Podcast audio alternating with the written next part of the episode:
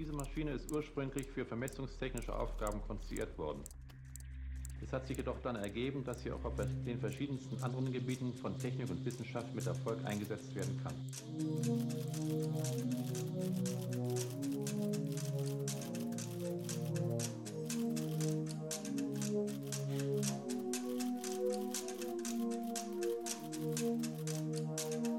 Hi, are we on now? Gia Hotch, Cyril. Hallo Timeless. Das ist die Episode 39 vom Schlüsseltechnologie-Podcast. Wahnsinn. Und, und wer bist du überhaupt? Ja, das wollte ich dich gerade fragen. man, man muss ja aufpassen, gerade so in Zeiten von KI, dass man nicht ist plötzlich mit einem äh, Deepfake oder so zu tun hat. Äh, aber äh, ich glaube, wir können uns am Verhalten hinreichend erkennen und wir haben so äh, gemeinsame Geschichten und sowas, anhand dessen wir uns wie im Zweifelsfall erkennen könnten. Das äh, ist ja auch so ein wiederkehrendes Motiv in so Filmen und sowas, wenn dann jemand ankommt und es sieht irgendwie ganz anders aus oder so irgendwie und man kann ihn dann doch noch erkennen irgendwie daran, dass irgendwie eine Geschichte erzählen kann, die nur er wissen könnte oder sie. Das ist äh, eine Art und Weise, wie man sich der Identität einer Person bewusst machen könnte oder wie man es äh, auch in Fach- Fachsprache nennt, Authentifizierung. Okay. Das klingt so, als wäre das ein Thema. Ja, das in, in Das klingt Tat, auch, in der als wäre Tat. das Das ist, unser Thema heute. das ist eine Hälfte unseres Themas. Es geht um Authentifizierung und Autorisierung. Mhm. Äh, Das sind so zwei Begriffe, die werden von, gerade von Technikern auch gerne durcheinander geworfen. Also vielleicht nicht Techniker, die tatsächlich in dem Feld tätig sind, aber die so, äh, es ist so eine Sache, die betrifft, glaube ich, auch jeden Programmierer. Das ist so wie Zeit, was wir in Folge 16 besprochen haben, oder Textdarstellung, was in Folge 13, 14 war. Äh, Und so ist ja auch dieses Thema Authentifizierung fast in jeder Applikation in irgendeiner Form relevant. Also die, ich weiß jetzt gar nicht, ob man auf Anhieb irgendwie eine App Applikation einfallen würde, wo man sich nicht authentifizieren muss. Also vielleicht, wenn man sagt, die Wikipedia, wenn man sie liest, dann äh, zum Beispiel ist das irgendwie frei oder sowas, aber da muss man sich nicht authentifizieren, weil sobald es darum geht, zum Beispiel dort einen Artikel zu bearbeiten, ist ja äh, zumindest irgendwie erforderlich, dass dann eine Benutzeridentität damit verknüpft wird oder zumindest so eine IP-Adresse dann damit eingetragen wird. Also äh, um das Thema kommt man ja eigentlich in jeder Applikation nicht so wirklich drum herum. Selbst äh, auf einem Computer, also auf so einem PC, würde man sich ja logischerweise initial beim Betriebssystem autorisieren, authentifizieren. Authentifizieren. authentifizieren. Also in dem Mhm. Moment, wo ich ja wie den PC starte oder das, das Tablet oder sowas ne, anmache, ist es ja meistens dann in irgendeiner Form gesperrt. Und dann muss man es in irgendeiner Form entsperren. Und äh, das gibt dafür verschiedene Varianten, die wir uns dann auch gleich noch angucken werden und die gegeneinander abwägen werden. Mhm. Das ist dieser Schritt Authentifizierung. Also wir haben auch hier wieder die äh, Wikipedia-Definition bemüht. Der Nachweis einer behaupteten Eigenschaft einer Entität.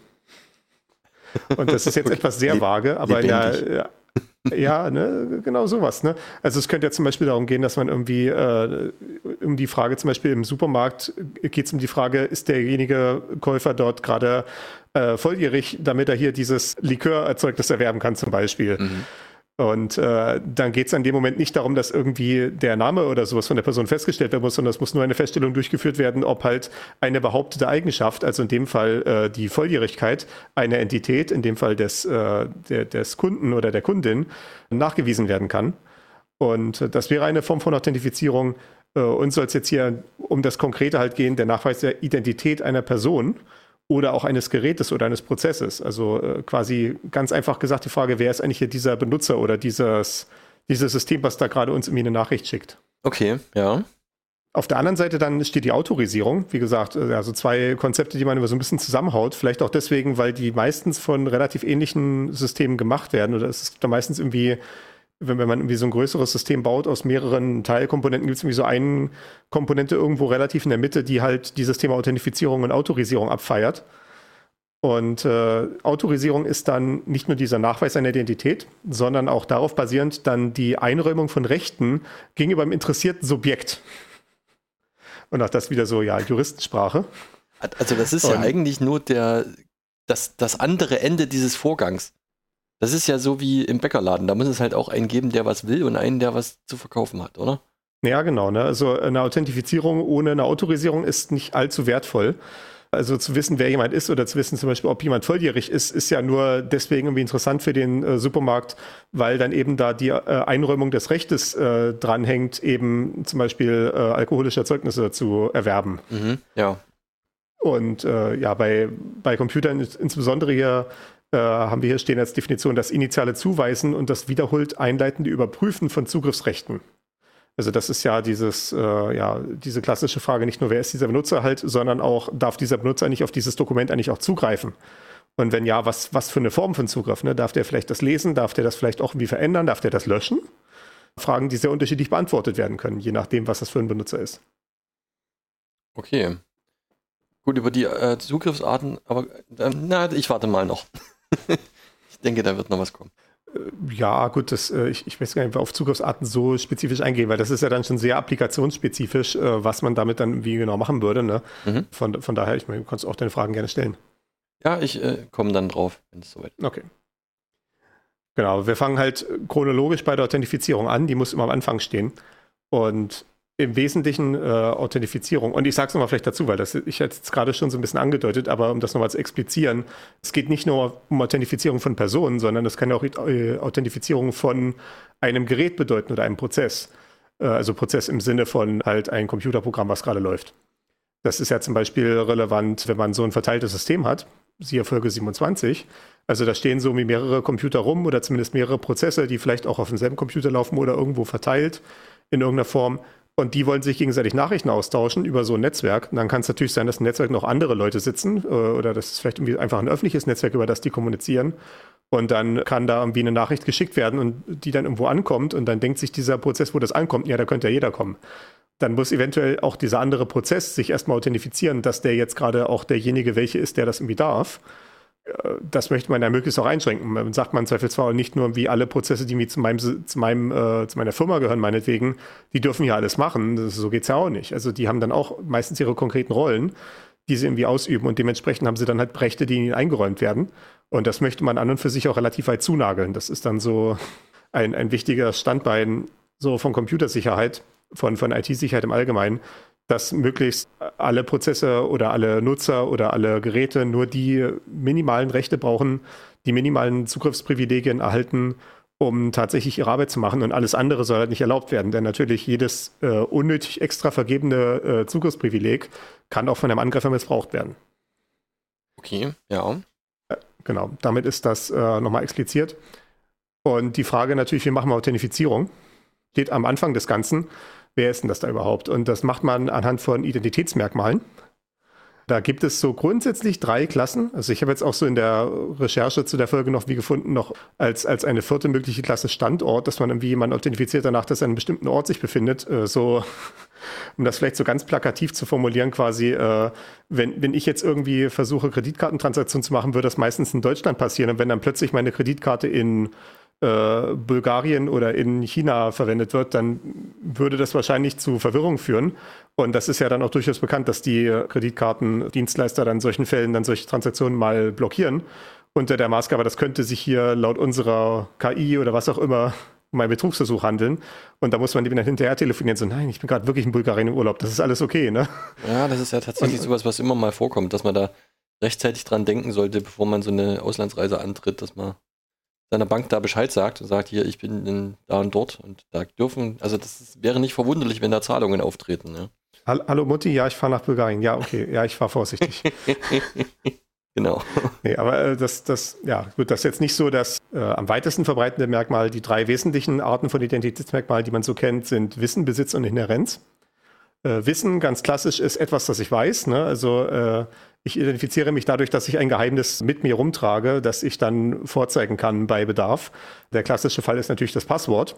Ich verweise auf die Folge 4, wo wir über äh, sichere, starke Passwörter und so gesprochen hatten. Und, äh, oder auch eine PIN zum Beispiel, eine, was ist das eigentlich? Eine per persönliche Identifikationsnummer, wenn ich mich richtig erinnere. Ne? Ich glaube ja. Also eigentlich ja, Englisch PIN. Personal Identification Number. Aber ja. ja, genau, ne, aber das, das passt ja auch im Deutschen. Mhm. Ähm, also das sind alles Arten von diesem Identitätsmerkmal Wissen. Das zweite, was wir auf der Liste haben, ist Besitz, also etwas, das ich habe.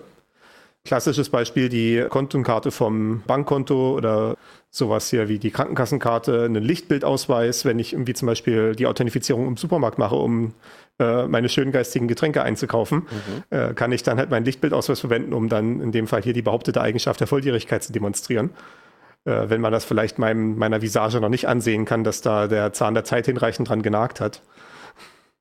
Äh, eine andere Sache, eine andere Art von Besitz ist das Mobiltelefon zum Beispiel oder auch der PC. Ne? Also einfach die Tatsache, dass ich ein bestimmtes Gerät hier habe, das irgendwie äh, mit meinem, vielleicht mit meinem Benutzerkonto verbunden ist.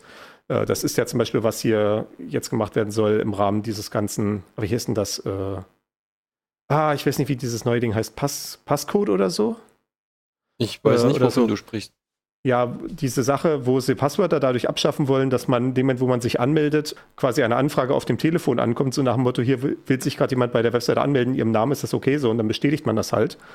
Das ist schon in einigen Applikationen so applikationsspezifisch umgesetzt, aber das soll, das ist jetzt so ein allgemeiner Standard, der von den äh, Betriebssystemherstellern jetzt äh, bereitgestellt wird, dass das so eine allgemeine Initiative werden soll. Das wurde mit relativ großer Fanfare an Ende 2022 äh, dann irgendwie gestartet, dass quasi die ganzen Betriebssysteme Updates erhalten haben für dieses System, aber ich habe davon noch nicht so richtig viel danach gehört. Also irgendwie die Einführung lässt nur auf dich warten. Man, es ist zu hoffen, dass es vielleicht nicht mehr mit IPv6 wird äh, mit der Einführung und noch Ja, irgendwie 25 Jahre dauert. Okay, gut. Ich, ich möchte. Ich, äh, das klingt, als hätte das Fallstricke, aber okay. Hm. Naja, es ist, äh, das ist ja dann die Diskussion, die wir dann gleich aufmachen können, wenn es um Multifaktor-Authentifizierung geht. Aber das ist auf jeden Fall auch eine Art, wie man sich authentifizieren kann. Also zum Beispiel als einen äh, Fall, den ich hier tatsächlich auf dem Telefon auch habe, ist, wenn ich mich bei meiner Bank anmelde, dann äh, kommt dann halt so ein, in dem Moment, wo ich mich auf dem PC anmelde, da quasi mein Passwort eingegeben habe, kommt dann auf dem Telefon eine Benachrichtigung hoch von der äh, Bank-App, dass ich doch bitte hier nochmal gegenprüfen solle und dann sagt dann hier so, ja, hier eine Anmeldung und sowas, waren Sie das wirklich? Dann kann ich dann halt hier mit dem äh, Fingerabdrucksensor das bestätigen und dann ist, äh, dann, dann wird dann, geht's dann auf dem PC weiter, dass ich dann in mein Konto reinkomme. Also das ist auch so ein halt Fall von so einem äh, Aspekt Identitätsnachweis durch ein Besitzmerkmal. Äh, Mhm. aber wie gesagt, das Klassische ist natürlich die Chipkarte, die man halt mit sich rumträgt. Okay, ja. Und das dritte Identitätsmerkmal ist die Inhärenz. Äh, ja, ein hochtrabendes Wort, aber etwas, was mir inhärent ist, ist einfach etwas, das ich selber bin. Ne, was, was ich nicht äh, von mir weggeben kann.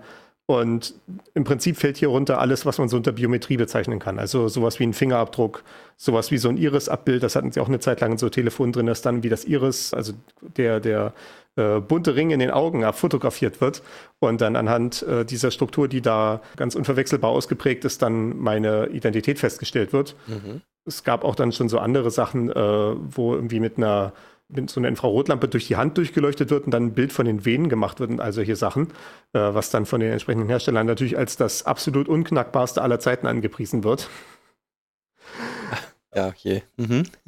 Ähm, ah ja, gut. Ähm, und das- ist natürlich relativ charmant, äh, deswegen, weil das natürlich etwas ist, was der Benutzer nicht verlieren kann. Ne? Also gerade wenn ich vielleicht in einer Situation bin, vielleicht irgendwie sowas äh, wie ich bin irgendwie im äh, Schwimmbad unterwegs und habe jetzt meine ganzen Wertsachen wie eingeschlossen, also der Faktor Besitz kommt hier mir nicht in Frage und dann habe ich vielleicht noch irgendwie gerade meine PIN vergessen oder was auch immer. Ne?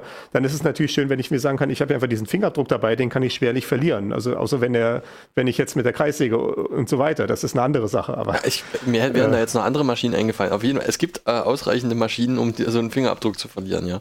Ja, gut. Aber äh, das ist ja an und für sich relativ charmant. Oder auch wenn man zum Beispiel mit äh, Benutzern zu tun hat, äh, die äh, entsprechende geistige Einschränkungen haben, vielleicht, äh, wenn man so im Altenheim unterwegs ist und da es vielleicht schon mit dementen Personen zu tun hat, also die äh, würden sicherlich dann irgendwie jeden Gegenstand, den man in die Hand drückt, irgendwie verlegen irgendwann und natürlich ein Passwort merken, ist auch aussichtslos. Ne? Dann ist vielleicht irgendwie diese Sache mit dem Fingerabdruck irgendwie, ja, wenn man das noch den äh, entsprechenden Personen erklärt bekommt, überhaupt, was sie da zu tun haben, wäre das vielleicht noch eine Möglichkeit, so auf die Art und Weise äh, so eine Art von Identifikation durchzuführen durch einen Automaten, Mhm. ohne dann wie zu, äh, zu benötigen, dass dann die Pflegekraft kommt und das dann quasi als Treuhänder quasi feststellt, die Identität. Äh, also ja, das, das, das ist natürlich ja angenehmer. Ich meine, es ist auch mehr angenehmer, irgendwie so ein Telefon irgendwie mit so einem Fingerabdruck einfach zu entsperren, anstatt jedes Mal so eine PIN eindrücken zu müssen und sowas. Ähm, Problem bei der Sache ist natürlich bei diesen Inhärenzmerkmalen, dass man die nicht ändern kann. Und äh, ich hatte auch jetzt gerade gesehen, es hatte sich jetzt vor ein paar Tagen zum 15. Mal gejährt die Veröffentlichung von äh, Wolfgang Schäubles Fingerabdruck, Ja. wo da jemand, wo, wo sie da irgendwie, war das die Sache, wo sie, äh, ich glaube, das war die Sache, wo sie irgendwie an ein Glas gekommen sind, das äh, Herr Schäuble angefasst hatte, irgendwie bei einem seiner vielen Pressetermine damals als Minister, äh, damals noch als Bundesinnenminister und haben dann halt da den Fingerabdruck davon extrahiert und den dann halt öffentlich ins Internet gestellt. Und äh, das heißt natürlich, dass äh, für Herrn Schäuble jetzt zumindest bei diesem, mit diesem konkreten Finger die Identifizierung nicht mehr wirklich in Frage kommt, denn äh, der, ist, der, der ist öffentliches Wissen, dieser Fingerabdruck. Und das kann man reproduzieren, dass das auch ein Fingerabdruckscanner denkt, dass da tatsächlich dieser angebliche Finger da drauf liegt, wenn man das irgendwie mit den richtigen Materialien irgendwie sich äh, präpariert. Ja. Also wir sollten vielleicht auch nochmal sagen, wir haben jetzt vorhin bei der Venenerkennung so schön gelacht, weil äh, es gibt jemanden beim CCC, der sich mit äh, dem Hacken von solchen biometrischen Merkmalen beschäftigt. Das ist Starbuck. Und ja. der hat also, ich weiß nicht, gibt es irgendwas, was er noch nicht aufbekommen hat? Ich glaube nicht. Also ich glaube, das Thema Biometrie, zumindest so aus Starbucks Perspektive, das ist halt durch. Ne? Also wenn man es wirklich sicher haben will, ist das eigentlich keine Option. Der hat da so über die Jahre und Jahrzehnte ja mittlerweile alle möglichen Systeme aufgemacht. Also ich war mal dabei beim Kongress bei einem seiner Vorträge, einer der letzten jetzt, wo es genau um dieses Venenmuster-Ding ging, also wo man halt seine Handfläche dann wie auflegt und das leuchtet dann halt durch und äh, mit, mit so Infrarotlicht und guckt sich dann halt an, wo quasi der Kontrast am äh, höchsten ist, wo dann die Venen lang verlaufen, mhm. die ja bekanntermaßen so ein bisschen dunkler erscheinen. Äh, und dann hat er gesagt, das wird sicher richtig schwierig zu knacken sein, wenn das jetzt das letzte System ist, was noch steht und der Hersteller preist es auch so an und so weiter. Okay, wir machen jetzt mal also den allerersten Versuch, so den allerersten dummen Versuch, der definitiv scheitern wird. Wir drucken einfach mal nur das Bild von den Venen auf einem, äh, auf einem Tonerdrucker aus und äh, machen dann so ein bisschen Vaseline drumherum. Ups, es funktioniert. das ist halt klasse, ja. Also es ist wirklich beeindruckend, mit wie wenig Aufwand das teilweise zu machen ist. Also äh, gerade, es gibt dieses, dieses tolle an die Sendung mit der Maus, an so eine Sachgeschichte angelehnte Video, wie Starbuck die, diese Iris-Erkennung aufmacht von einem Samsung-Telefon, indem er sich auf den Drucker von Samsung äh, ein Infrarotfoto ausdruckt und eine Kontaktlinse da drauflegt und so. Also das ist wirklich, wirklich beeindruckend, wie einfach das teilweise ist. Da steckt natürlich trotzdem eine ganze Menge Hirnschmalz hinter. Das will, will man natürlich irgendwie jetzt nicht kleinreden, aber es ist bei weitem nicht so sicher, wie man sich das vielleicht vorstellt die Sache ist ja auch, um jetzt nochmal das Gegenargument dazu zu liefern, ne? also nur weil es halt äh, umgangen werden kann, heißt es noch nicht, dass es eine katastrophale Sicherheit ist. Also äh, äh, das klassische Beispiel hier an der Stelle ist natürlich auch irgendwie mein Türschloss, das kann man wahrscheinlich auch mit relativ geringem Aufwand irgendwie brechen. Das sieht man dann im Zweifelsfall daran, wenn der Schlüsseldienst kommt und das innerhalb von wenigen Sekunden aufhat, weil die halt wissen, was sie tun. Ja. Und äh, das heißt trotzdem nicht, dass das Schloss ineffektiv ist, sondern das äh, ist ja hauptsächlich dazu da, einen Angriff zu verzögern damit es dann für den Angreifer hinreichend unattraktiv ist, das zu machen. Und äh, das ist eine Sache, die in der physischen Realität tatsächlich auch funktioniert, weil man sich ja da als Angreifer tatsächlich hinbegeben muss. Ne? Also äh, man kann ja nicht einfach mal sagen, ich sitze jetzt hier irgendwie an einem Ende der Welt und äh, äh, breche jetzt irgendwie in die Wohnung ein, die am anderen Ende der Welt ist und dann kann die Polizei nichts gegen mich machen, weil ich nicht da bin, sondern ich muss da wirklich physikalisch hingehen und da sein und mich dann auch im Zweifelsfall äh, im Zweifelsfall ist es dann halt schwierig, sich dem Zugriff der äh, Polizei dann zu entziehen, wenn man da äh, angetroffen wird bei dieser entsprechenden Handlung. Was natürlich im Internet weniger der Fall ist. Äh, da geht man dann halt durch sieben VPNs durch und dann ist man ja relativ schwierig nachverfügbar oder zumindest wenn man irgendwie seine entsprechende eigene Sicherheitsdisziplin dann irgendwie äh, in Ordnung hält. Mhm. Ja, genau. Also aber ja, also wenn es halt darum geht, irgendwie sich mit dem Fingerabdruckscanner am Telefon halt davor zu schützen, dass irgendjemand äh, auf der Party einfach das Telefon greifen kann und dann wieder durchscrollen kann, das wird wahrscheinlich funktionieren. Wenn man sich jetzt dagegen schützen will, dass irgendwie äh, die Polizei an die Bilder rankommt, dann muss man da vielleicht nochmal vorsichtiger sein. Ja, genau. Das ist dann halt immer die Frage der Risikoabwägung, die man so persönlich treffen möchte. Das äh, können wir vielleicht auch mal irgendwann behandeln, so Threat Modeling und sowas. Gut, aber, aber Ende, das soll jetzt nicht der Punkt sein. Ja, am Ende läuft natürlich auch wieder darauf hinaus, eben ist, dass es halt nicht änderbar ist. Ne? Also solange ich mit so einem biometrischen Merkmal operiere, es ist halt nicht änderbar. Ne? Und solange ich ja. es also irgendwo in Anwendung habe, wird es auch die Möglichkeit geben, mir dieses irgendwo zu entwenden und zu benutzen. Ja. Also ich könnte jetzt wahrscheinlich irgendwie versuchen, irgendwie meinen Fingerabdruck irgendwie wegzuschmirgeln und dann da einen neuen reinzuritzen. Das wird wahrscheinlich sehr unangenehm und das würde dann auch die Biologie an die Strich durch die Rechnung machen, weil das dann relativ schnell wieder in der ursprünglichen Form nachwachsen wird. Äh, also äh, raten wir davon ab an dieser Stelle. Mhm. Nee, also äh, ja, man, man, sieht schon irgendwie auf einen Faktor alleine zu vertrauen, das ist tendenziell problematisch. Das äh, ist auch so, ich, ich, will nicht sagen, dass es im allgemeinen, in der allgemeinen Wahrnehmung angekommen ist, aber es wird, es, es kommt, glaube ich, so ein bisschen mehr mittlerweile, äh, dass dieses Multifaktor eigentlich so eine Sache ist, die man haben möchte. Also, dass man mehr als eine Art von Merkmalen verwendet. Und dass man zum Beispiel sagt, ich habe halt, wie das bei der, beim Bankkonto der Fall ist, wenn ich Geld abhebe, habe ich eine äh, Chipkarte, die ich da einstecke in den Automaten. Das ist also ein Besitzmerkmal. Und ich gebe dann noch eine PIN ein, das ist dann ein Wissensmerkmal. Und dann ist ja auch noch der extra Schutz, dass ich nicht einfach alle Pins durchprobieren kann, auch wenn die relativ kurz sind, weil irgendwie schon nach dem zehnten Versuch oder was auch immer wird dann die Karte eingezogen. Also ein Angreifer, der die PIN nicht weiß, der kommt mit der Chipkarte alleine nicht, nicht sehr weit und andersrum ja genauso. Und das funktioniert deswegen relativ gut. Das ist halt diese Theorie bei dieser Multifaktor-Authentifizierung. Wenn ich einen Angreifer habe, der eins von diesen drei Merkmalen gut angreifen kann, dann kann der oder diejenige selten eins der anderen Merkmale auch gut angreifen. Also wenn ich zum Beispiel jetzt halt bei diesen Paarungen Wissen und Besitz bleibe, zum Beispiel einen Hacker, der übers Internet mich angreift, der kann relativ gut irgendwie Passwörter oder sowas raustragen. Ne? Der kann wie so eine gefälschte Seite bauen, wo es dann so aussieht, als ob ich mich bei, bei meiner Bank einlogge und dann kriegt er meine PIN raus oder sowas oder mein Passwort von der Webseite. Aber den Besitzfaktor kann er natürlich übers Internet nicht stehlen, das haben wir gerade besprochen. Und andersrum, ein Taschendieb zum Beispiel, der kann mir relativ problemlos wahrscheinlich die Chipkarte wegnehmen, wenn ich irgendwie ein bisschen unaufmerksam bin und da irgendwie den Reißverschluss in der Tasche nicht zu habe und so weiter und so fort.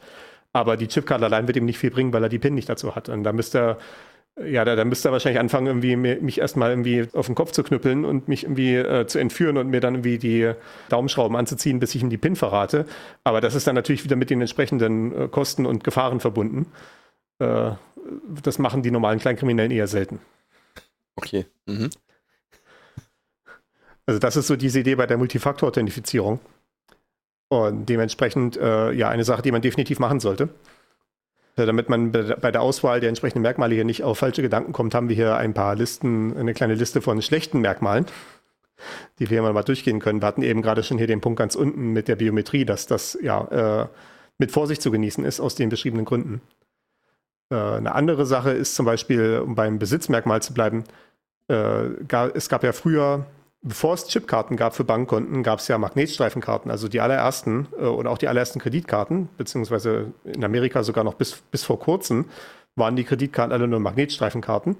Also die haben dann halt nur diesen schwarzen Streifen auf der Rückseite gehabt, wo dann ein ferromagnetisches Material aufgetragen war, was man dann mit einem entsprechenden starken Magnetfeld polarisieren konnte.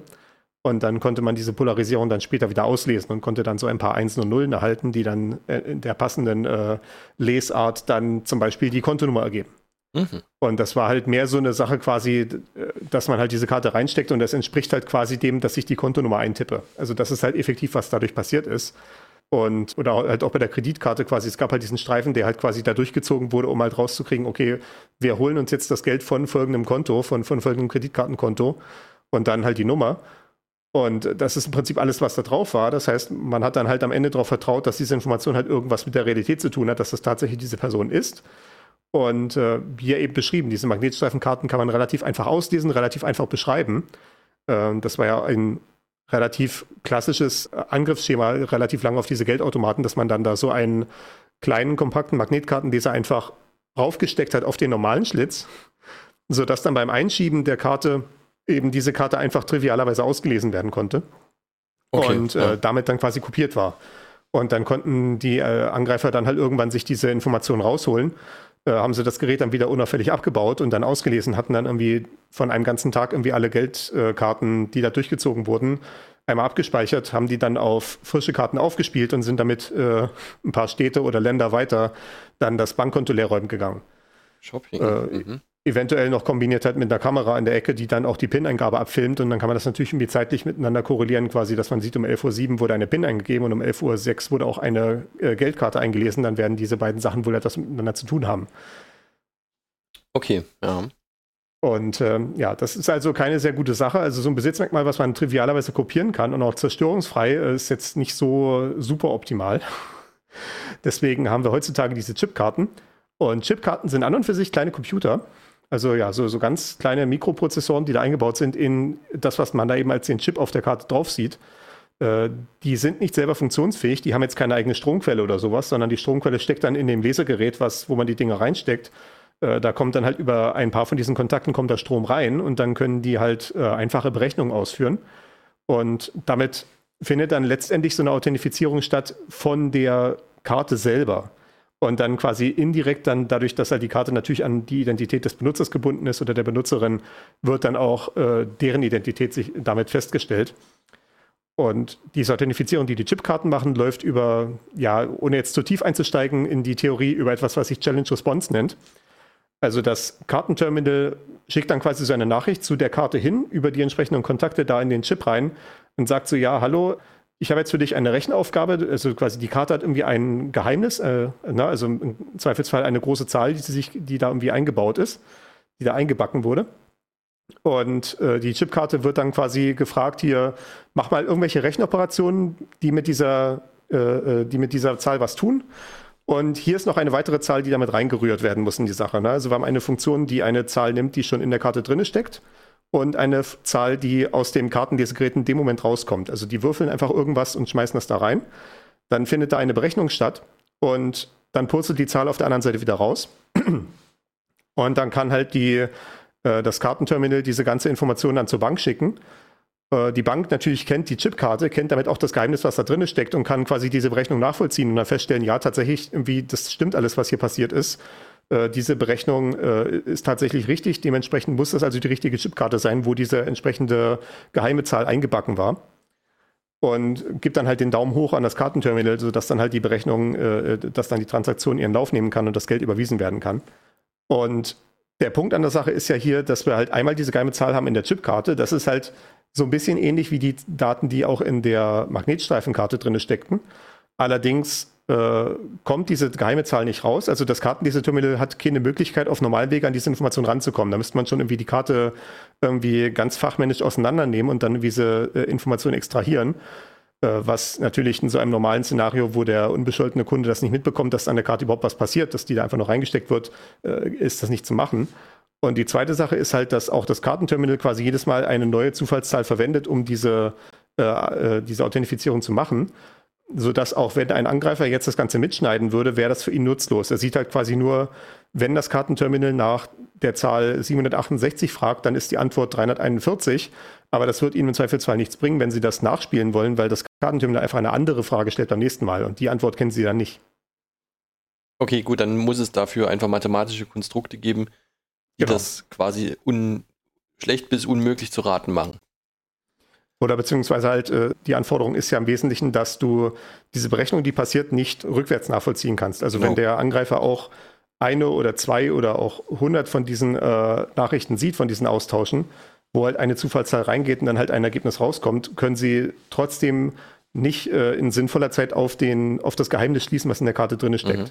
Ja, genau. Okay. Und das, äh, ja, das, das geht wieder in das Thema Kryptographie rein, wo wir irgendwann mal so eine richtige Einführungsvorlesung machen müssen. Aber ich äh, schiebe das Thema so ein bisschen vor mir her, weil ich das als potenziell schwierig ansehe in so einem reinen Audioformat. Aber da werden wir mal gucken, ob wir dann irgendwann mal einsteigen in das Thema. Mhm. Okay. Müssen wir vielleicht wirklich mal machen. Bin dafür. Äh, also das ist also die Chipkarte. Äh, die halt quasi ihr Geheimnis in sich trägt, äh, auf eine Art und Weise, die, was man nicht so einfach kopieren kann. Und deswegen ist die wesentlich sicherer als äh, Magnetstreifenkarten. Und das ist auch der Grund, warum äh, im Prinzip dieser ganze Betrug mit äh, äh, manipulierten Geldautomaten einfach nicht mehr existiert seit so ein paar, ja, seit etwas mehr als ein paar Jahren, weil einfach keine Magnetstreifenkarten mehr ausgegeben werden. Ne? Also früher war das dann noch teilweise so, dass es eine, dass man halt schon eine Chipkarte hatte, die auch noch einen Magnetstreifen hatte und dann war es dann so, wenn man halt an einem Geldautomaten war, der den Chip nicht kann, äh, unterstützt hat, dann wurde halt die Magnetstreifen verwendet. Das heißt natürlich, die Angreifer haben einfach die Karten weiter kopiert und sind dann halt zu einem von diesen alten Automaten gegangen, wo sie dann mit den Magnetstreifen alleine durchgekommen sind. Äh, von daher, das hat nicht sehr viel geholfen in der Praxis seit jetzt mittlerweile immer die Chipkarten eingesetzt werden müssen, auch im Ausland und, und so weiter, äh, ist dieses Thema einfach durch. Deswegen sieht man jetzt stattdessen die Versuche, dass dann halt diese Automaten aufgesprengt werden, weil das quasi dann die nächste, nächst plausible Sache ist aus Sicht der Angreifer. Mhm. Okay. Also auch wenn man diese Meldungen sieht, halt, dass, äh, dass, dass halt zunimmt diese Verwendung von Sprengstoff gegen Geldautomaten, was ja auch mit Risiken verbunden ist, wenn da zum Beispiel Leute in dem Haus wohnen, wo auch dieser Geldautomat untergebracht ist oder so weiter oder arbeiten, ist das trotzdem ein Zeichen dafür, dass die Sicherheit sich verbessert hat, nämlich von den Chipkarten. Beziehungsweise den Kontenkarten im Allgemeinen. Ja, okay. Dieses ganze Verfahren Chipkarte kann man auch zum Beispiel sehen im Kontext, äh, wenn man im Web unterwegs ist, also Online-Banking macht. Wie gesagt, also wenn ich mich bei meiner Bank anmelde, wie gesagt, äh, aus unerfindlichen Gründen wollen die das unbedingt über diese App machen. Ich musste die irgendwann ranverdongeln, haben sie mich nicht äh, mehr ohne machen lassen. Und seitdem wollen sie dann immer den Login darüber haben. Wenn ich eine Überweisung mache, dann machen sie es stattdessen über Chiptan. Und das ist ein Verfahren, was mir grundsätzlich viel besser gefällt, weil das keine Telefone involviert. Das heißt, es ist nicht davon abhängig, dass mein Telefon irgendwie auch gerade funktioniert oder dass das irgendwie nicht gerade gehackt wurde oder sowas. Ne? Äh, sondern Chiptan ist äh, eine Methode quasi, da hat man dieses ganze Verfahren, was ich gerade beschrieben habe, so in klein.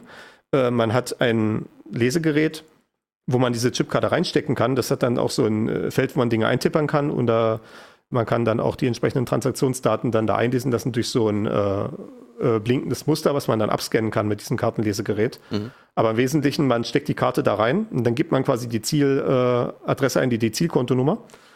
und den Betrag ihm überweisen will. Und dann wird halt auch genau das gemacht, was ich eben beschrieben hatte, dass halt äh, die, der Chip auf der Karte gefragt wird, hier sind die folgenden Zahlen, rühr die mal mit deinem Geheimnis zusammen und gib uns dann irgendwie eine Nummer raus. Und dann fällt halt so eine TAN raus am Ende. Und diese TAN kann ich dann auf der Webseite von meiner Bank eingeben, während ich gerade die, diese Überweisung mache. Und die können das halt auch nachvollziehen, dass diese Rechnung so stimmt mit dem, was in der Karte drin steckt an Geheimnissen. Mhm. Und dementsprechend verstehen, okay, derjenige hatte wohl offenbar gerade Zugriff auf diese Karte. Und äh, auch das wiederum für einen Angreifer ist das halt nicht hilfreich, denn selbst wenn die irgendwie, wenn die jetzt irgendwie diese Sache abhören würden, könnten sie halt nur damit eine Überweisung tätigen in genau diesen Betrag an genau diese Kontonummer, was ihnen im Zweifelsfall nichts bringt. Okay, ja, verstehe. Chiptan ist logischerweise immer mit der, mit der Karte verbunden. Ich habe so ein bisschen was anderes. Ich habe so ein, äh, so ein Fototan-Verfahren. Ich weiß nicht, ob du das kennst. Ja. ja. Da ist es dann so eine Initialisierungssequenz für dieses äh, Fototan-Gerät, ne? Ja. Die man halt. Ja, was da passiert quasi ist, durch diese Initialisierungssequenz äh, wird halt quasi das äh, Geheimnis in dein Fototan-Gerät reingeladen, ah, anstatt okay. dass du die Karte mhm. reinsteckst. Ja. In Ordnung. Also ja, das hatte ich auch schon bei meinen Eltern gesehen. Die haben äh, ein, eine Bank, wo die das mit diesem Fototan machen und ja, da, äh, da wird das dann halt so gemacht. Äh, ja, gut. Sei es drum. Genau, ja. Ich bin. Also ich muss sagen, das Gute ist natürlich, man kann einfach mehrere von diesen Fototan-Geräten haben. Kann, man kann sich also ein Backup hinlegen. Ja. Ja, beziehungsweise bei diesem Chiptan-Gerät ist halt die Sache, ne, wenn das Chiptan-Gerät kaputt geht, dann gehe ich eine von Laden, hole ein neues, weil das ist an sich, das hält keinen Zustand. Also das mache ich halt einfach an, stecke die Karte rein und die Karte ist die ganze Magie, also Richtig, wo die ganzen wichtigen Daten gespeichert sind. Ne? Also im Zweifelsfall, das einzige Mal, wo ich mal ein Problem hatte, war, ich war unterwegs und hatte dieses Chiptan-Gerät dabei, wollte eine Überweisung machen und die Batterie war leer. Und da musste ich halt mal eine Klopfzelle finden. Ja, aber du bist halt auf die Karte angewiesen. In dem Fall. Ja, gut, das, äh, das ist in der Tat richtig, ja. Okay, gut. Aber das soll ja, äh, ist, äh, kann jeder persönlich entscheiden. Ja. Ein anderer Besitzfaktor, der ja auch relativ weit verbreitet ist, aber auch ja ein bisschen riecht, ist äh, Code per SMS. Also ja. da ist äh, die Idee, dass man den Besitz des Telefons nachweist, dadurch, dass man, wenn man sich anmelden will, so einen äh, Code per SMS geschickt bekommt. Und dann muss man den dann in die Webseite eintippen, den Code, den man gerade erhalten hat. Also äh, zum Beispiel bei PayPal habe ich das dann wie schon gesehen oder äh, ja auch bei, bei diversen Webseiten, äh, dass man sowas als Option dann haben kann. Und äh, ja, dann ist es halt genau so, man, man hat halt auch eine Multifaktor-Authentifizierung in dem Fall, weil, wie gesagt, man äh, äh, eben erstmal das eigene Passwort eingibt und danach kommt dann halt diese Abfrage, hier, wir schicken jetzt an dein Telefon eine SMS, ist das okay? Ja, okay, ist jetzt losgeschickt und äh, die SMS, die kommen ja auch relativ schnell an. Und dann kann man halt diesen Code, der dann auf der Benachrichtigung erscheint, dann da eintippern, also irgendwie so sechs Ziffern oder sowas, wie so eine TAN. Mhm. Und auf die, ja, auf diese Art und Weise ist dann die Authentifizierung erfolgt. Wie gesagt, man beweist halt den Besitz des Telefons und damit wird dann die eigene Identität unterstellt. Das Problem bei diesen SMS, ja, äh, SMS-Codes oder es gab ja auch früher auch SMS-Tanz, wo dann auch dasselbe gemacht wurde, dass dann halt auch so ein SMS kam, Sie wollen gerade so und so viel Geld an folgende Kontonummer überweisen. Wenn ja, dann ist das hier Ihre TAN.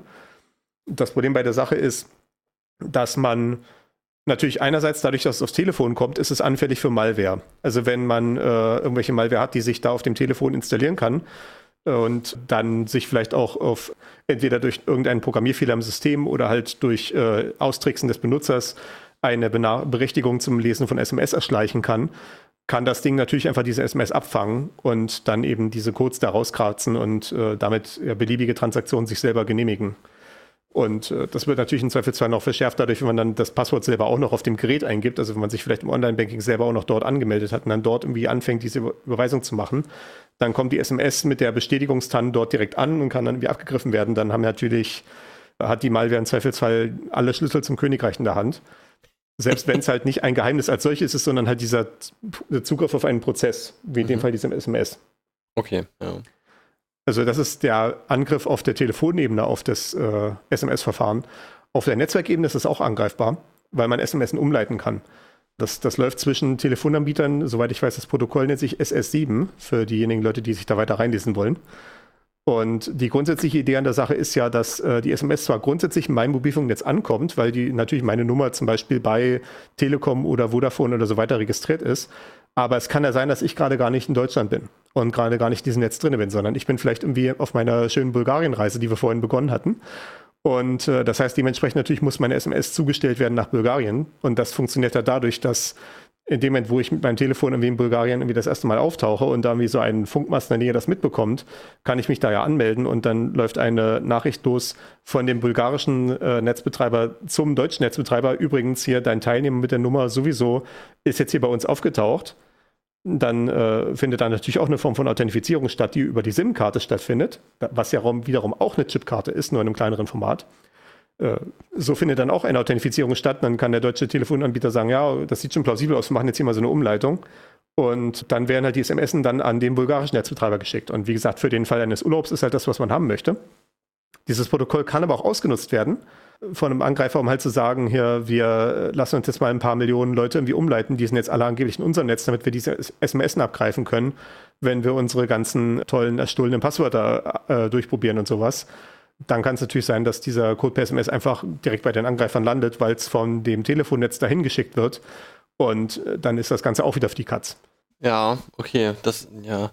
Das ist halt eh immer so dieses GSM-Ding, ne? Das ist halt schon ein relativ alter Standard, da ist, äh, sind schon viele Dinge irgendwie machbar. Ich, ich muss auch sagen, es, es, hat für mich noch so ein paar Lücken, die Erklärung. Das kann halt auch wieder so eine Sache sein, wie was ich eben beschrieben hatte mit den Geldkarten. Ne? Dass es dann so die Sache ist, eigentlich haben die halt alle so eine Chipkarte drin, aber es gibt halt auch noch die Abwärtskompatibilität zu den Automaten, die nur Magnetstreifen können. Und deswegen geht es dann auch ohne.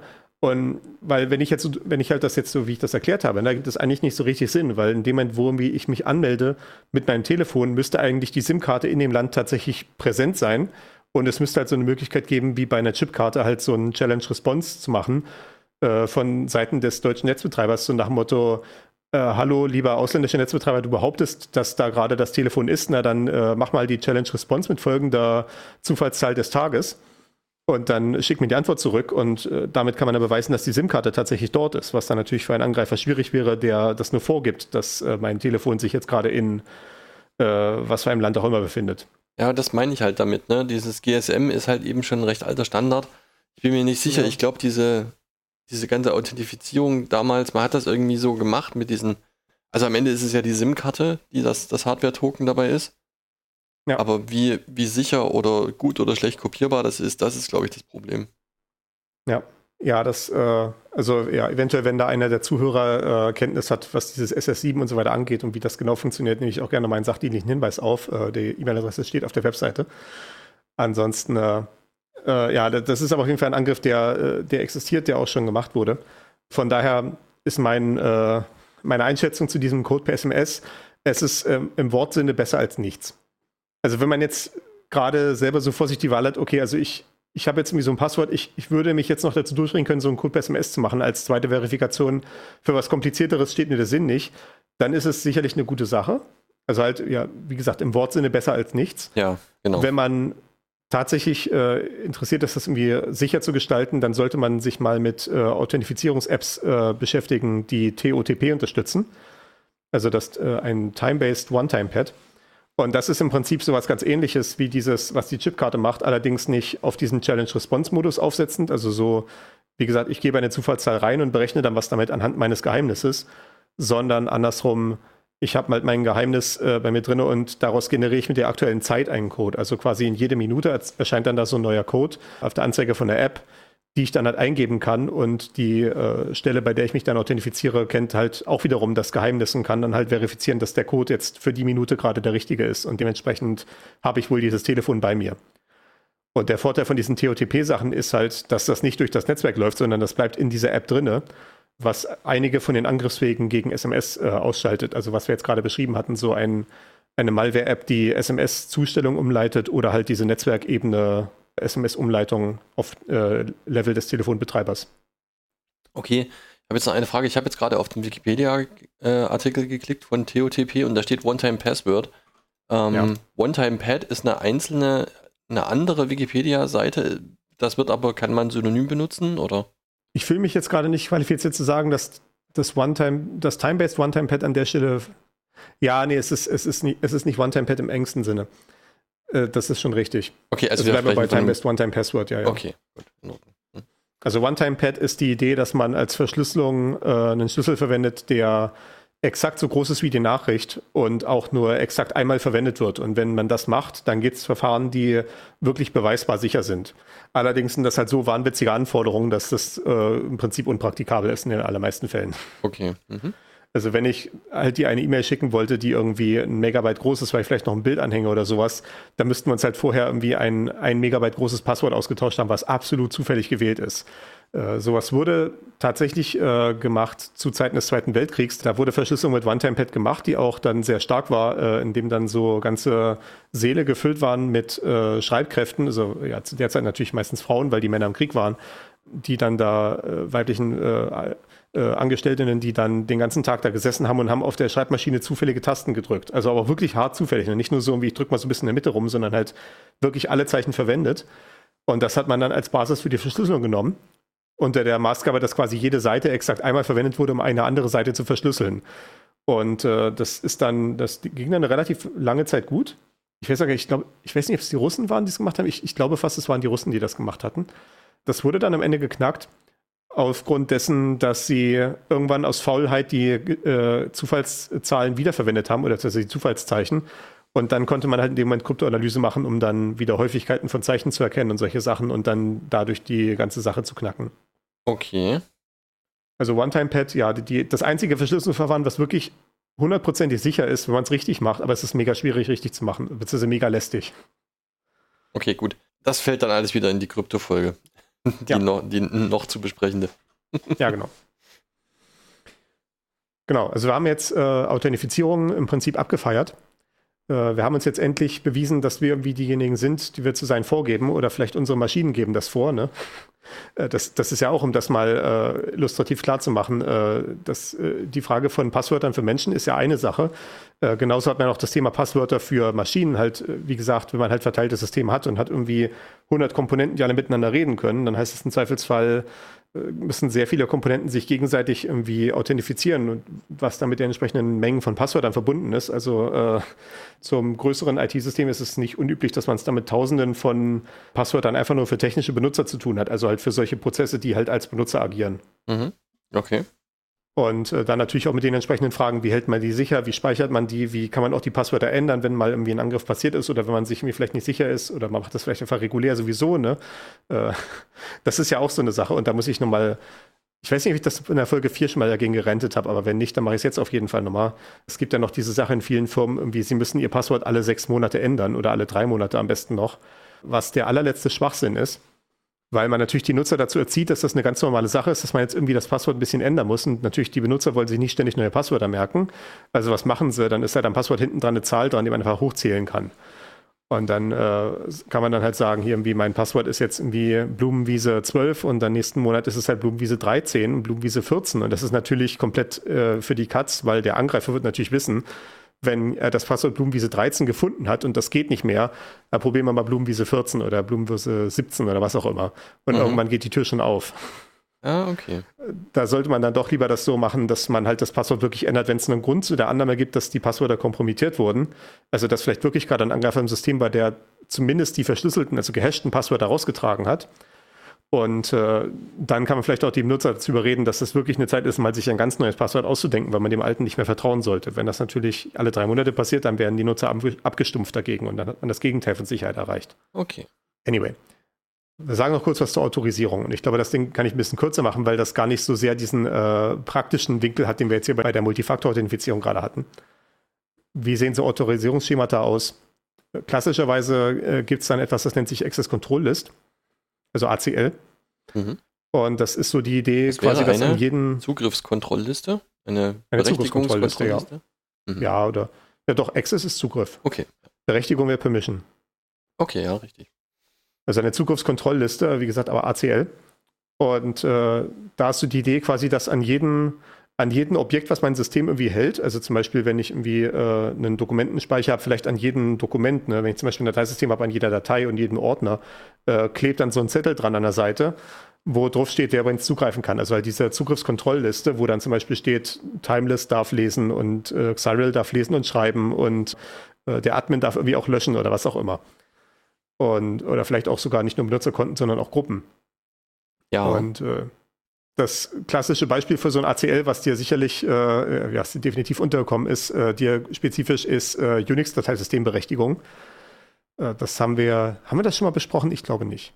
Nee. Wir hatten Dateisysteme in der Folge 31 und wir hatten Unix in der Folge 6, aber ich glaube, wir haben diese Dateisystemberechtigung noch nicht gehabt. Äh, bei Unix ist das so, da steht an jeder Datei so ein paar Bits dran, also so ein paar einzelne Nullen, die beschreiben, wer hat äh, Lesezugriff. Das ist dann ein R-Bit, also wie Read, äh, Schreibzugriff wie W, wie Write und Ausführzugriff, das heißt dann X wie Execute. Das bedeutet bei äh, Dateien halt, dass sie ausgeführt werden können, also dass sie halt wie Programme gestartet werden können. Und bei Verzeichnissen heißt das, den Inhalt zu lesen, also die, die äh, Sachen, die sich drinnen befinden in dem Verzeichnis, weil Ausführen beim Verzeichnis einfach keinen Sinn ergibt ansonsten. Und diese drei Bits, R, W und X, hat man dann dreimal jeweils.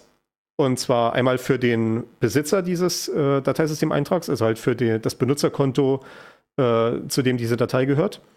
Dann einmal für die Gruppe, zu dem das gehört und dann einmal für alle Benutzer. Also da steht dann auch noch an jeder Datei entsprechend dran, äh, das hier gehört zu dem Nutzer mit der Nummer 7 und das gehört zu der Gruppe mit der Nummer 28. Und äh, dementsprechend quasi äh, können, kann dann halt, äh, wenn dann der Benutzer 7 ankommt, werden sich dann halt die entsprechenden äh, Bits für den Benutzer 7 angeguckt. Wenn die Gruppe, wenn jemand aus der Gruppe ankommt, werden sich die Bits für die Gruppe angeguckt und ansonsten werden die Bits für die Welt angeguckt, also die, dieses dritte Set. Und daraus wird dann halt entschieden, ob man da zugreifen kann oder nicht. Das ist ja so ein Überbleibsel aus den ganz frühen Anfängen von Unix, weil das natürlich sehr platzsparend implementiert werden kann. Also diese File, äh, die, die, diese ACL-Bits sind neun in der Zahl insgesamt. Dann, das äh, passt dann also insgesamt in so ein 16-Bit-Integer rein, also so eine 16-Bit-Ganzzahl, die dann zwei Byte groß ist. Die Benutzer-ID und die Gruppen-ID sind auch jeweils zwei Bytes. Also man braucht also pro Datei oder pro Verzeichnis nur sechs Bytes für die gesamten Zugriffsberechtigungen. Was natürlich irgendwie in Zeiten, wo es irgendwie die Megabytes sich irgendwie vom Mund abgespart wurden, äh, eine super Effizienz war. Heutzutage wäre das, würde man es wahrscheinlich nicht mehr so bauen, weil das natürlich sehr restriktiv ist in dem, was es irgendwie abbilden kann. Da würde man, beziehungsweise man würde nicht nur irgendwie äh, kompliziertere Dinge tun, wenn man sich zum Beispiel Windows anguckt, da bei NTFS, also bei dem äh, Dateisystem von Windows NT, äh, ist die ACL auch vorhanden, aber die äh, kann quasi beliebig lange sein, soweit ich das weiß. Äh, da gibt es dann halt so einen Dialog, wo man das dann sehen kann, dass halt quasi beliebige Nutzer und Gruppen gelistet werden können mit den entsprechenden Berechtigungen, die sie haben. Da ist es nicht auf dieses Modell ein Benutzer, eine Gruppe oder halt die Welt äh, beschränkt, wie das bei Unix der Fall ist. Ah, okay, dann führt man an die Dateien, fügt man an die Dateien sozusagen noch andere Rechte für bestimmte Einzelpersonen oder Gruppen sozusagen an. Das wird dann, steht dann direkt an der Datei dran. Ja, ja, genau. Ne? Ja, okay. Ja, wie es halt bei diesen Unix-Bits auch der Fall ist. Ne? Und ja, das ist richtig. halt dieser Punkt bei ACL, dass es halt immer an dem entsprechenden Objekt selber mit dran geführt wird. Ja, richtig, aber bei Unix ist das ja begrenzt, eben auf diese drei Oktette im Wesentlichen. Ja. Es ist ja eigentlich, es ist ja kein Oktett, es ist nur so, äh, man kann eben dieses RWX, kann man eben als oktalen Wert auch schreiben. Ja, das ist dann, wie es üblicherweise geschrieben wird, weil halt äh, RW und X drei Bits sind. Genau. Und 2 hoch 3 sind acht mögliche Zahlen, dass es sich das dann anbietet, das im Oktalsystem zu schreiben. Also halt in der, in der Basis 8. Äh, das ist auch so ziemlich die einzige Stelle, wo dieses Oktalsystem großflächig verwendet wird, was regelmäßig zu Verwirrung führt. Äh, aber sei es drum. Äh, heute hat man dann meistens in den modernen Systemen etwas, das nennt sich Role-Based Access Control. Und da ist die Idee, dass man das Ganze auf eine etwas höhere Ebene hebt und halt nicht an dem einzelnen Objekt was rankleben hat, sondern man sagt dann, man formuliert so quasi einen Benutzer, äh, der vielleicht irgendwie Teil einer Gruppe ist, äh, für übt eine bestimmte Rolle aus und als Teil dieser Rolle muss er bestimmte Arten von Dingen tun können. Also zum Beispiel irgendwie, wenn ich im äh, äh, Rechenzentrum irgendwie bin, äh, im Rechenzentrum gibt es vielleicht irgendwie ein, äh, eine, eine Putzfrau, die kann irgendwie mit ihrer Zugangskarte die äh, Türen aufmachen und kann dann da sauber machen. Aber die Putzfrau kann vielleicht nicht äh, den Schrank aufmachen, von wo die Server drin sind und dann da an den Kabeln rumspielen oder sowas. Mhm, also okay. das, das geht dann halt auf diese Rolle in dem Fall von der Ge Gebäudereinigerin, während natürlich der Systemadministrator andere Sachen hat. Der kommt vielleicht nicht an den äh, Vorrat mit dem Putzzeug ran. Äh, der wird dann vielleicht in diesen Raum nicht reingelassen, aber dafür kommt er halt in den Serverschrank rein oder vielleicht auch in den, äh, in den Raum mit den Ersatzteilen und solche Sachen. Und äh, ja, so kann man sich dann verschiedene Rollen ausdenken. Vielleicht ein äh, Besucher hat einfach gar keine Berechtigung, der muss halt immer geführt werden von jemandem.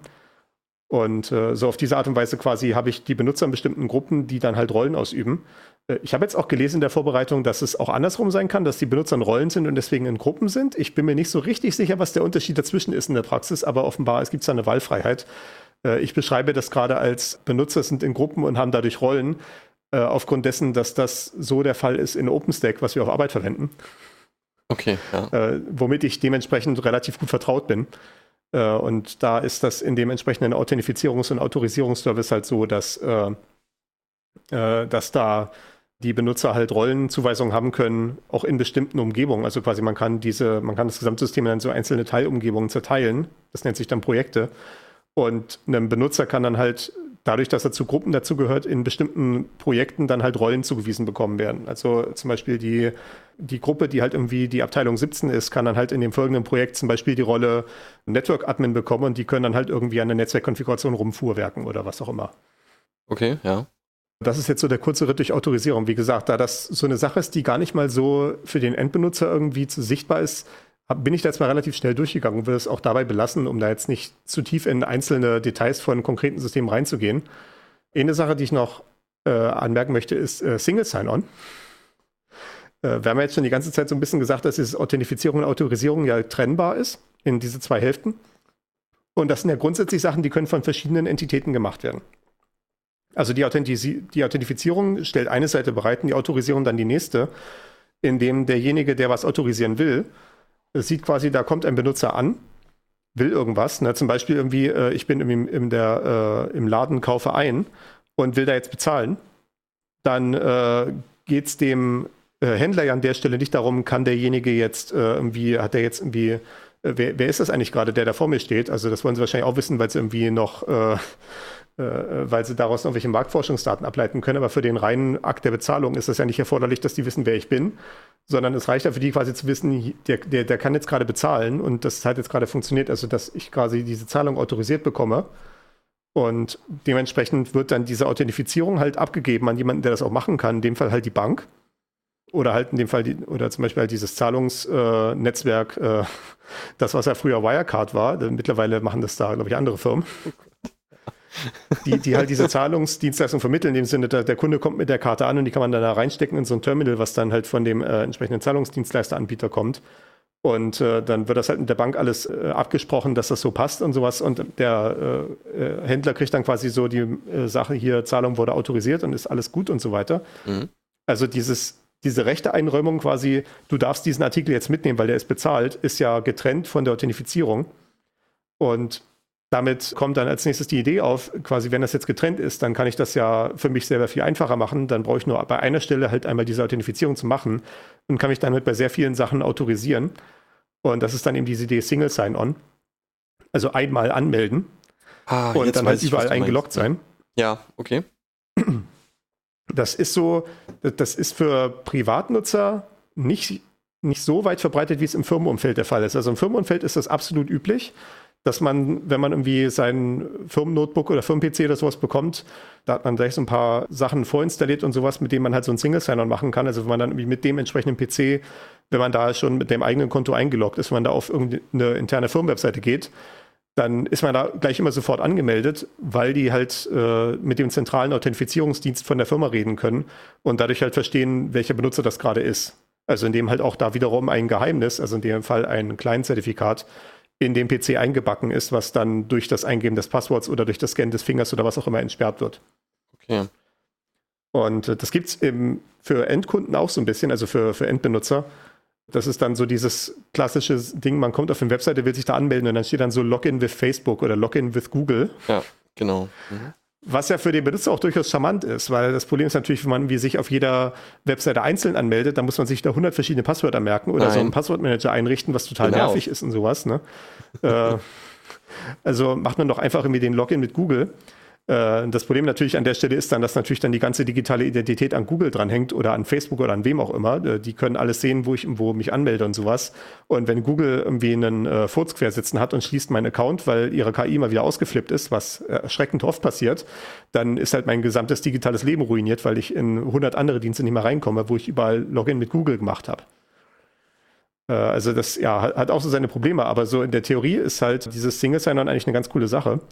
Das habe ich auch bei mir für meine private Dienste umgesetzt. Ich habe zwar irgendwie hier auf meinen, auf meinen privaten Server sind am Ende so fünf, sechs, sieben Leute gleich drauf, die irgendwie verschiedene Sachen benutzen. Also du zum Beispiel hast ja auch einen Account in meiner Cloud, damit mhm. wir uns hier die äh, Folgen und sowas an und her schicken können und solche Sachen. Ja. Äh, und äh, das habe ich halt auch mit so einer Single Sign-On-Sache verbunden. Das ist dann das gute LDAP, was wir schon mal besprochen hatten in der Folge 22. Das wird es nicht das Internet. Das ist ja auch genau so eine Sache, dass man halt, dass der LDAP-Dienst halt das Passwort äh, speichert und dann halt auch so eine Gruppenzugehörigkeit enthält, die dann eine äh, Zugriffsberechtigung darstellt und da steht dann halt zum Beispiel drin, der gute Timeless, der ist äh, bei uns bekannt und der darf auch hier die Cloud verwenden, um äh, da Dateien reinzuladen. Und er darf vielleicht nicht ein paar andere Sachen verwenden, die ich auch noch so auf dem Server rumstehen habe. Während ich natürlich alles machen darf. Also das ist, das ist ja klar. und äh, wenn man jetzt im Webkontext unterwegs ist, äh, ist da natürlich bei diesem klassischen LDAP-Modell so ein bisschen ein Problem drin. Weil dieses LDAP-Modell ist äh, quasi immer so gewesen, man meldet sich an bei dem Dienst, der einen autorisieren will, also zum Beispiel in dem Fall jetzt bei der Cloud, äh, bei dem Cloud-Speicher, würdest du dich jetzt, äh, beziehungsweise meldest du dich ja dann auch an mit deinem Passwort, äh, was du halt vergeben hast für mein, den Single-Sign-On bei, meinem, bei meinen Diensten. Mhm. Und ja, in dem Fall funktioniert es jetzt halt, weil das sowieso quasi ein Dienst ist, dem ich irgendwie selber vertraue, weil ich ihn selber hingestellt habe. Aber wenn ich jetzt hier Login with Google machen würde und dann würde das Kaninchenzüchterforum, wo ich das gerade machen möchte, dann fragen, hier gib mal bitte deine Google-E-Mail-Adresse und Google-Passwort ein, dann könnte man schon sagen, hm, gebe ich euch jetzt die Schlüssel zum Königreich? Das gefällt mir nicht so richtig, ne? Denn das war, was bei Elda passiert. Man meldet sich da halt bei dem entsprechenden äh, finalen Dienst an und der geht dann mit dem eigenen Passwort zu äh, dem Elder-Pin zum Beispiel und sagt dann, hey, ist das richtig, dass der Benutzer was? hier dieses Passwort hat? Und dann sagt er, ja, stimmt schon. Und dann Wirklich? ist derjenige halt angemeldet. Ja, na klar. Oh Gott. Ja, na klar. äh, ich bleib dabei, LDAP ist aus der Blümchenwiese-Zeit des Internets. Ne? Das also, ist ja wirklich, das ist ja krass. Ja, ich ja, weiß ja. gar nicht, ob, das, ob wir da in der, in der anderen Folge mal drauf gekommen sind. Aber dass das wirklich so ist, dass LDAP das nach dem Passwort fragt und das dann woanders vorzeigt. Mein Gott. Okay. Naja, also quasi die, die Anwendung, die dich halt autorisieren möchte, die fragt halt nach deinen Zugangsdaten und zeigt dir halt dem LDAP-Server vor, ne? Okay, ja gut, bei LDAP ist das genau. so. Bei, bei dem äh, Login with Facebook oder Google, da ist es natürlich so, da, dass, dort, dass dort ein direkter Draht eingebettet ist auf der Webseite, auf der man sich dann anmelden möchte, oder? Genau, weil da ist es dann nämlich ein bisschen besser gemacht. Also da gibt es dann so verschiedene Verfahren. Dieses äh, Login with Google oder Login with Facebook, das ist dann, glaube ich, was proprietäres, also für diese konkreten Dienste ein eigenes Protokoll, weil das natürlich so ein schöner Login sein soll, dass wenn der, dass halt, wenn der Web Betreiber der Webseite da dieses Login with Google implementiert hat, soll es nicht einfach auch mit anderen Diensten funktionieren, sondern nur mit Google. Das ist mhm. ja klar. Äh, weil man muss ja seine eigene Marktmacht sichern. Es gibt auch offene Standards für solche Sachen. Äh, hauptsächlich hier SAML, die Security Assertion Markup Language. Und äh, was so ein bisschen, ja, äh, schon so ein bisschen älter ist und ich, ich habe mal so den Eindruck, dass es wird irgendwie heutzutage nicht mehr so gerne genommen, vielleicht weil das ein bisschen ja, äh, enterprisig ist, also so ein bisschen sehr viel Komplexität und sowas hat, aber ich habe auch nicht mich sehr viel damit auseinandergesetzt. Von daher mache ich mal diese Anschuldigung nur möglichst schwach. äh, was anderes, was aber ähnlich ist, nennt sich OIDC, äh, OpenID Connect. Und da ist grundsätzlich die Idee, der Betreiber der Seite, wo ich mich anmelden möchte, also in unserem Fall jetzt irgendwie das Kaninchenzüchterforum, weiß halt irgendwie, ich vertraue irgendwie zum Beispiel Google oder was auch immer, dass die eine Authentifizierung machen können. Und wenn die das sagen, dass das der Nutzer ist, dann glaube ich das hinreichend. Das heißt also, wenn du dich da anmelden willst, schicken die dich dann weiter zu einer Google-Seite und in dem Moment, wo du da hingeschickt wirst, wird auch in, in die entsprechende URL, die dann, äh, wo du hingeleitet wirst, wird so ein bisschen magischer Text eingebettet. Quasi so eine, eine Rücksenderadresse, wo dann Google dich wieder zurückschickt, sobald diese Authentifizierung durch ist. Dann gibt man da halt das Benutzernamen und Passwort ein und das ist dann halt nicht so mehr das Problem, weil man ja in dem Moment gerade bei Google ist, wirklich, äh, und halt das Passwort nur bei dem Dienst eingeht, wo eben schon, wo dann halt die finale Authentifizierung äh, stattfindet. Und sobald dann halt Google irgendwie sich hinreichend sicher ist, äh, dass du jetzt irgendwie alle Faktoren vorgezeigt hast und tatsächlich irgendwie derjenige bist, der du vorgibst zu sein, wird dann die Rücksenderadresse äh, genommen, die bei der Originalanfrage dabei war. Und du wirst wieder zurückgeschickt zu dem Kaninchenzüchterforum in unserem Beispiel. Und in dem Moment, wo du zurückgeschickt wird, hängt äh, da noch quasi als kleines Grußwort noch eine, äh, hängt dann ein Token dran. Also ein, äh, ja, ein kleines äh, Datenpaket, was dich dann identifiziert, wo dann sowas drin steht wie, ja, das ist hier der folgende Benutzer, der hat die folgende E-Mail-Adresse, also halt, wo die Informationen drin sind, die diese Seite haben möchte. Äh, oder die sie vielleicht zum, Benut zum äh, Authentifizieren braucht. Mhm. Okay, ja. Und ja, wie gesagt, der Vorteil halt, du musst nicht das Passwort dem Kaninchenzüchterforum geben, das bleibt halt bei deinem Identitätsanbieter, also in dem Beispiel jetzt halt Google. Äh, aber das könnte natürlich auch, wie gesagt, ein eigener Anbieter sein. Ich habe auch so ein OIDC-Gateway äh, für den LDAP-Server, weil äh, manche neuere Applikationen, die unterstützen dann schon gar kein LDAP mehr, sondern nur noch dieses OIDC, äh, was ja, wie gesagt, auch eigentlich von Vorteil ist, aus den genannten Gründen. Und der andere Vorteil an der Sache ist auch, dadurch, dass halt der Dienst nicht dein Passwort kriegt, kannst du auch einschränken, was der machen kann. Also du kannst dann halt, das, das hast du vielleicht auch schon mal gesehen, wenn du sowas mal gemacht hast, so ein Login mit zentraler Identität, dass dann da so steht, ja, sie melden sich jetzt hier an, um sich dann bei Kaninchenzüchterforum äh, Musterstadt zu identifizieren. Und diese Seite möchte folgende Informationen von Ihnen haben. Irgendwie Ihre E-Mail-Adresse, welche Posts Sie auf Google Plus geteilt haben. und sie möchte gerne auch in ihrem Namen irgendwie bei, bei irgendeinem anderen Google-Seite einkaufen können. Und dann könntest du halt überlegen, ob das irgendwie Berechtigungen sind, die du dieser Seite gerne erteilen möchtest oder vielleicht auch lieber nicht. Und äh, je nachdem, wie du dich dann halt entscheidest, wenn du dich dann anmeldest, wird dann halt ein, dieses Token halt so ausgestellt, dass da halt genau die Informationen drin stehen, die halt auch freigegeben wurden von dir. Und was halt auch die Berechtigungen enthält, die da drin stecken. Und dieser Dienst kann dann halt äh, wenn dann halt irgendwelche Berechtigungen erteilt wurden, dieses Token dann verwenden, um in deinem Namen Dinge auszuführen. Also zum Beispiel in deinem Namen irgendwelche äh, Informationen von woanders auszulesen, aber kann dann halt nicht andere Dinge tun. Also kann halt ja nicht, nicht die Dinge tun, für die es keine Berechtigung erhalten hat. Okay. Also ja, an und für sich eine schöne Sache. Ich äh, würde mir natürlich wünschen, wenn äh, unsere Zuhörer das jetzt irgendwie im praktischen Versuch nachvollziehen, dass man vielleicht einen anderen Identitätsanbieter wählt als Google. Sofern okay, man die Möglichkeit ja. hat. Man muss nicht noch die Krake weiter füttern. Hm. In dem Sinne denke ich, äh, haben wir es für heute. Ja, im Prinzip schon. Die einzige Frage, die ich vorhin noch hatte, war so, aber das ist auch eher so eine Geschmacksfrage, ne? Was sind denn eigentlich so für Dateirechte sinnvoll? Man kann sich da eigentlich beliebig viel ausdenken, oder? Also uh. das kann ja auch so anwendungsspezifisch sein. Oder? Also ich meine, die wesentlichen Sachen sind natürlich äh, so auf Betriebssystemebene Lesen, Schreiben, Ausführen, wie gesagt, bei Dateien, äh, mhm. Auflisten bei Verzeichnissen, vielleicht auch löschen. Löschen habe ich bis jetzt noch nie als äh, eine, ein separates Recht gesehen. Also in Unix ist Löschen abgebildet dadurch, dass du eine Schreibberechtigung auf das Verzeichnis hast. Ja, also es gibt ja sowas bei, oh, denn das? Ich glaube, ich habe das mal auf irgendeinem Google Cloud Account gesehen, äh, dass da steht dann an den Dateien dran, der oder derjenige darf das runterladen oder darf es nur lesen oder darf was auch immer damit machen. Ja. Okay. Ja, das ist ja auch in dem Cloud-Speicher, den wir verwenden, so äh, also in unserer Nextcloud, mhm. äh, dass wenn ich da so ein, da kann ich ja auch, äh, was dann nicht Authentifizierung ist in dem klassischen Sinne, aber ich kann ja da so Share-Links und so erstellen. Also wo ich halt eine URL erstelle, mit der ich dann ein, eine konkrete Datei oder einen konkreten Ordner teilen kann. Und da habe ich dann auch jede Menge Optionen, wie sich das dann genau teilt, ob es dann nur zum Lesen geht oder ob man da irgendwie nur hochladen darf, also wie so ein ja, wie, wie, wie so ein äh, Briefkasten quasi. Okay, Oder ja. ob man äh, beides machen darf, also halt irgendwie beliebig drin rumeditieren kann. Ob man da irgendwie äh, auch Dinge rauslöschen kann und solche Sachen. Und der dann auch noch sowas wie mit Ablaufdatum, dass man so einen Link vielleicht rumschickt und der gilt dann nur eine Woche. Und danach ist er dann wieder weg, damit man nicht dran denken muss, irgendwie äh, das mit den Leuten zu entziehen, wenn, wenn man dann irgendwie, oder dass man vielleicht sagen kann, das lässt sich noch einmal runterladen oder sowas. Äh, Ach, ja, okay. So wie so in Mission Impossible, ne? So diese Nachricht äh, wird sich jetzt selbst zerstören, nachdem sie angehört wurde. ja, okay. oh, jetzt ist mir meine Internetleitung abgestorben. Was tue ich nur? Upsi. Genau. Sehr gut, okay, also, das, aber letztlich sind ja da beliebige oder fast beliebige Szenarien denkbar, ne? Wenn, wenn man so irgendwie speziellen Anwendungsfall hat, dann könnte man sowas auch erdenken, so ein System. Also wenn du jetzt natürlich der, auf der Ebene vom Dateisystem bist, wird es schwierig, sich beliebige Sachen auszudenken, weil ein Dateisystem in seiner Natur her halt relativ allgemein gehalten ist. Hm, okay. Wenn es um konkrete Applikationen geht, wie so ein Cloud-Speicher oder vielleicht wenn du halt sowas sagst wie, du hast eine, eine Cloud-Anwendung, die eine Tabellenkalkulation macht, dann könntest du ja auch richtig granulare Zugriffsrechte machen, wie zum Beispiel äh, der Benutzer Nummer 87 darf nur die Spalte D bearbeiten. Oder sowas, ne? Ah, okay. Ja. Ist, da, da, kann man sich da dann beliebig detaillierte Sachen ausdenken, je nachdem, was halt die Struktur von den Daten ist, mit der man das tun hat in der entsprechenden Anwendung. Okay, ja. Gut. Ich denke, das beantwortet meine Frage.